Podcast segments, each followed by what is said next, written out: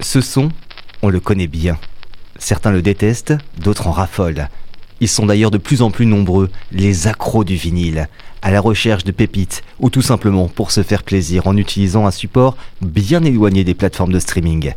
Serial Records vous emmène à la découverte de sonorités variées et ça grâce à Vatana, un véritable passionné qui nous accueille dans sa boutique comme à la radio, rue des Halles à La Roche-sur-Yon. Salut Vatana. Salut Bastien. On passe au classique de la semaine, classique rock avec, oui, une chanteuse, une voix qui va forcément vous revenir en tête. Cet album s'appelle Chick Trills. Explique-nous ce choix, Vatana.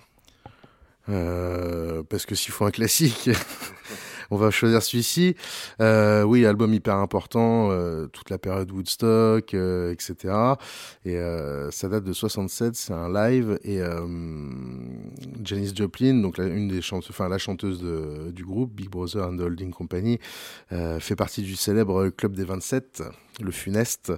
Euh, puisqu'elle est décédée à l'âge de 27 ans euh, suite à de nombreux excès en tout genre. Juste après, un de ses amis extrêmement proches qui nous avait quitté euh, peu de temps avant, une semaine ou deux avant, c'était Jimi Hendrix.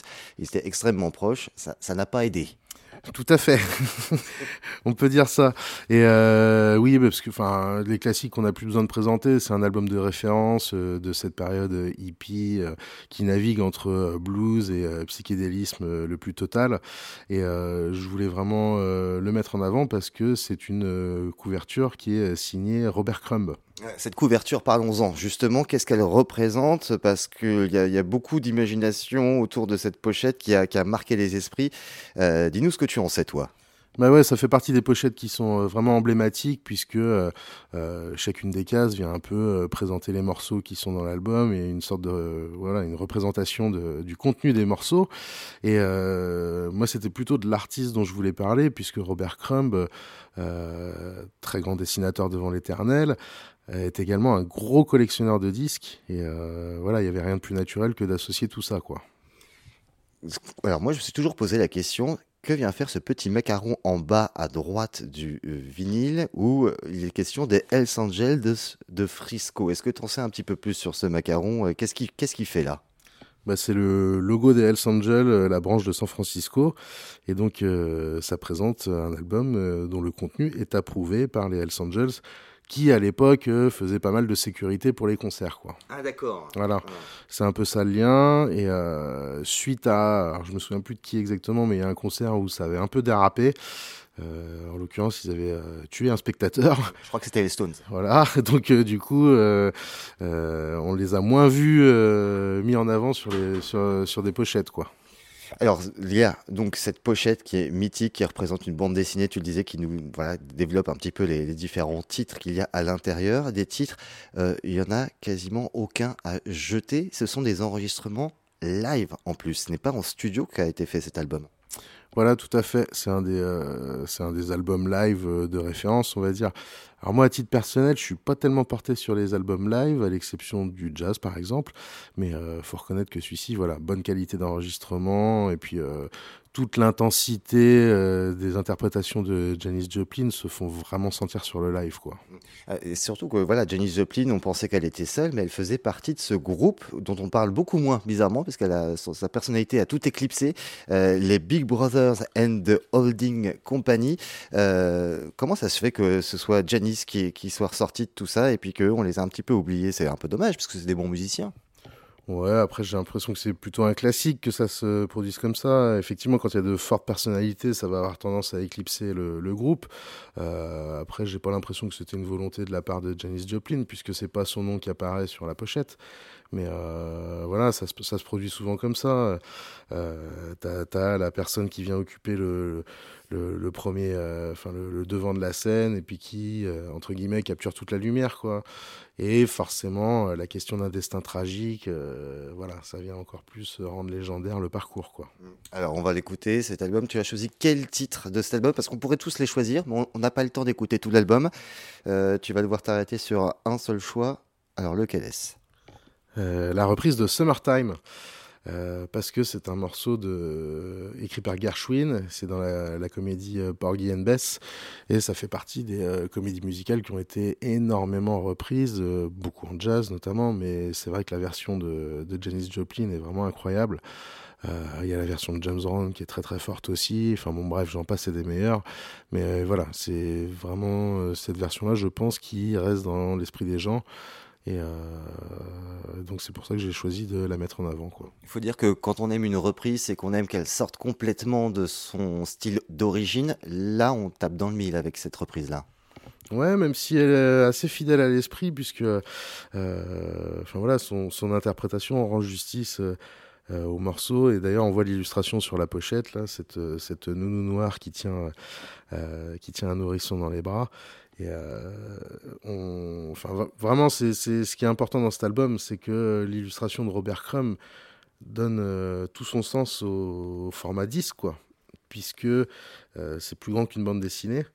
Et ça fourmille de détails qu'on peut vraiment apprécier dans tous les sens. Et je le répète, Crumb étant un gros collectionneur lui-même, il me semble qu'il est en France, là, en retraite, et c'est un collectionneur de 78 tours. Donc euh, voilà, quelqu'un qui est vraiment important euh, et qui fait le pont entre image et musique. il a écrit des bandes dessinées sur, euh, sur son rapport à la musique, à la collection, que je vous invite à aller consulter. Quoi. C'est, vraiment des choses qui sont importantes. alors moi je vous propose de, de, vous afficher, de vous mettre devant votre ordi et de vous mettre devant la pochette de cet album pour la décortiquer pendant qu'on écoute Summertime. Ah, on fait comme ça?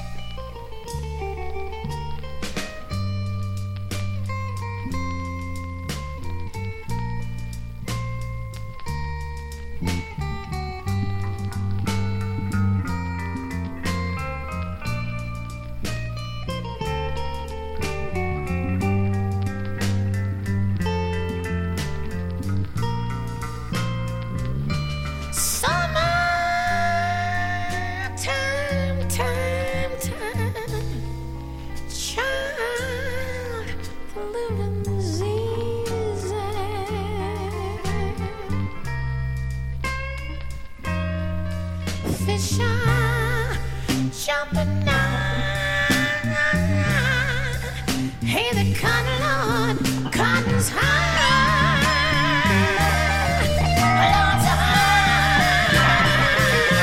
Your rich,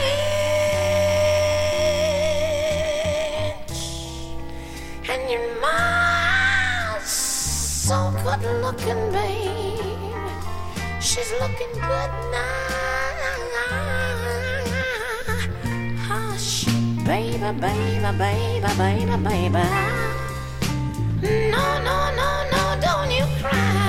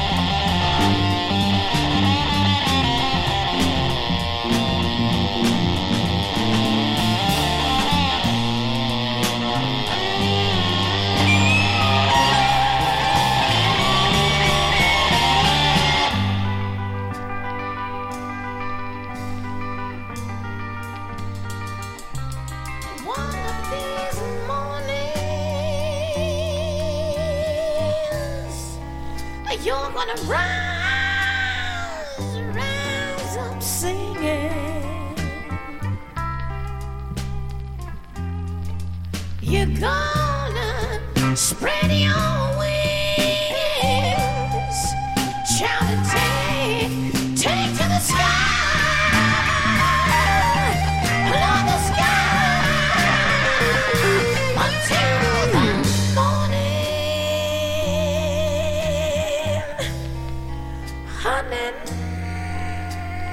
Nothing's going to harm you now.